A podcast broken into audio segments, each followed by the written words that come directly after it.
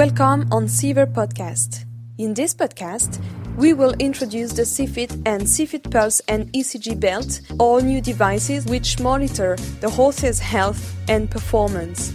At Seaver, we imagine and develop technology so that the health and wellness of horses always remain at the heart of the rider's commitment.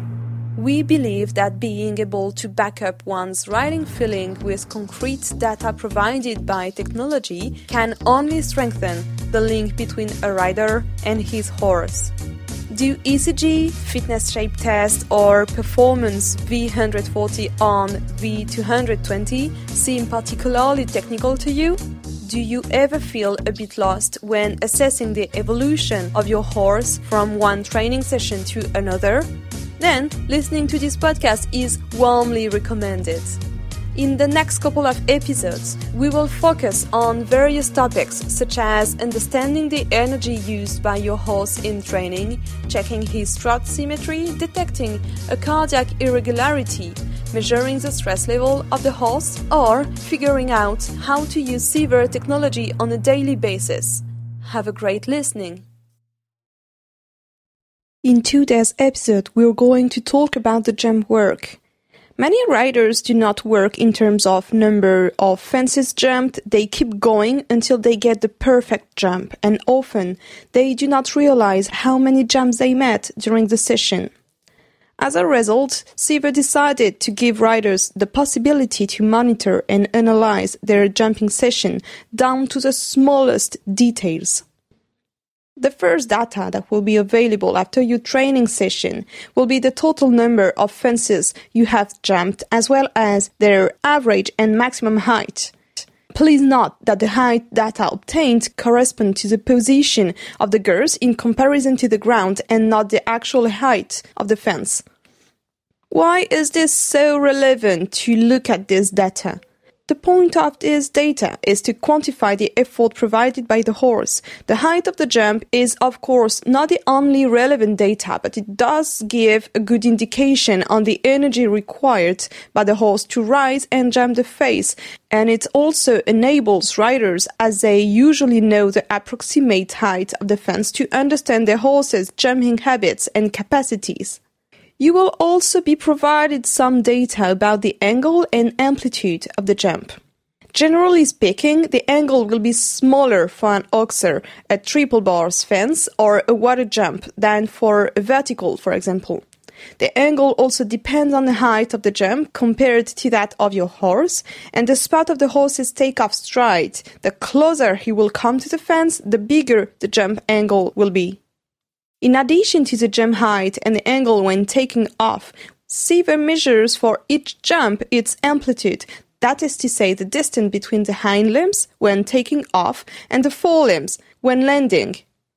This amplitude, which means the distance on the ground, allows you to have a better take of your horse's trajectory in order to adapt it at best and to be more comfortable in combination or lines, for example. Let's now talk about another feature available in Seaver's technology, the cadence in approach. The regularity of the strides when approaching a fence and the absence of break in rhythm, for example, are important elements to qualify the quality of the approach. We measure the cadence on the last five strides and also determine if the cadence is stable, increasing, or decreasing on these last strides. Well, the important thing is obviously regularity, but it also depends on your goal. We may wish to approach a fence with an increasing or a decreasing cadence depending on what we're working on and what's coming after the jump. Thus, we may have approached an oxer with an increasing stride, that is to say, by covering an increasing distance at each stride, but with a decreasing cadence, each strides last longer and longer. On Seaver application, you will find plenty other data that you can analyze. The push, for example, which is the propulsion calculated by the device. The takeoff speed. This measures the speed reached by the horse during the ascending phase of the jump. The shift in jump, which is maybe one of the most important feature. This measures in degrees of angle the shift, that is to say, the difference between spatial orientation when taking off and when landing. This measure does not reflect the perpendicularity to the fence, but it does measure the straightness of the jump. When a horse often shifts before and during the jump, there can be many reasons that can cause such a shift. This can be an asymmetrical rider in a seat, his leg or hands, an apprehension of the landing, can be some pain or discomfort in a hind limb or back, or simply a natural dissymmetry of the horse. A young horse, for instance, will often shift by a simple lack of straightness, but we must always try to minimize the shift values. Finally, the application will also provide some data about the hind limbs push symmetry and also the energy absorbed at landing. Eventually, a summary of the session is provided at the end of your training.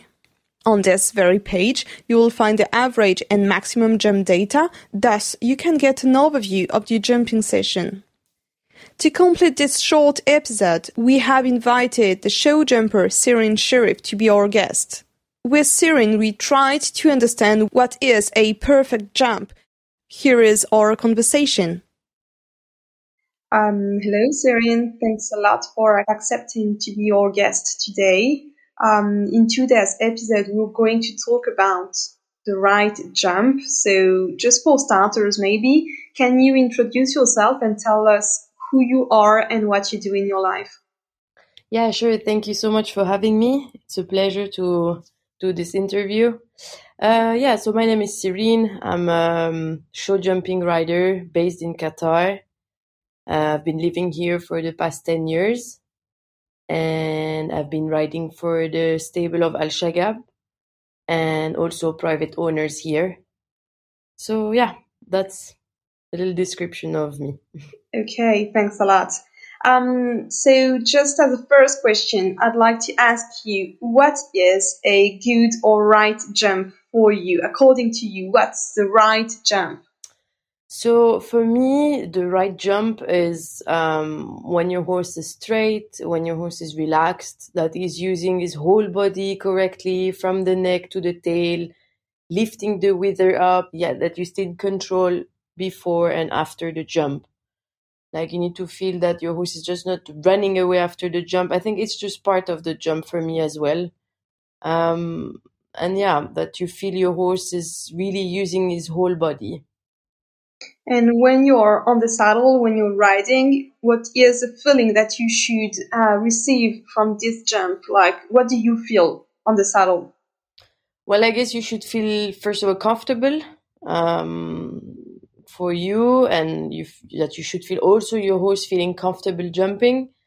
Um, you should feel in balance and i guess in control as well i would say. Yeah these are the feelings that i'm looking for in a jump. Okay.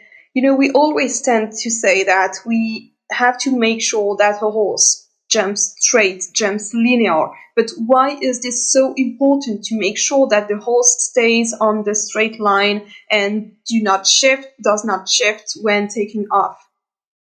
Um, yeah, um, on the jump and on the landing, I think it's necessary to have a straight horse in order to use all of its strength and muscle potential.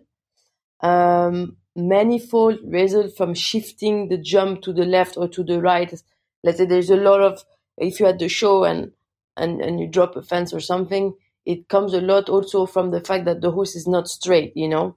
Mm-hmm. uh, and that the propulsion is done only from a single uh, from a single leg.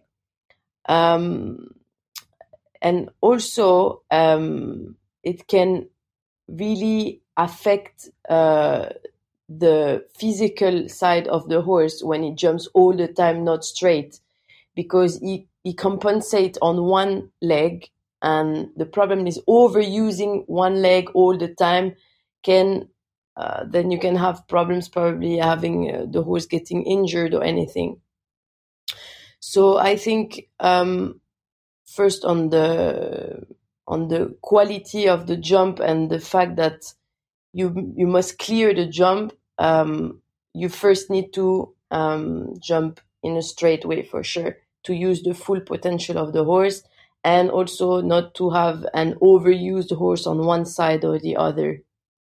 Sure. And when you realize or when you register that a horse always or often shifts over the jump to one side, what can be the cause? Well, um, as I said earlier, probably, you know, he can be in pain, first of all, from my side more than the other. So he's compensating on one side more than the other. Um, the second cause can be the rider, which is actually most of the time uh, the rider twisting himself over the jump or the rider not really in balance on his horse, pulling on one side more than the other. So I think, um, yeah, probably the first cause would be um, would be this. And also the horse can be also stronger on one side than the other.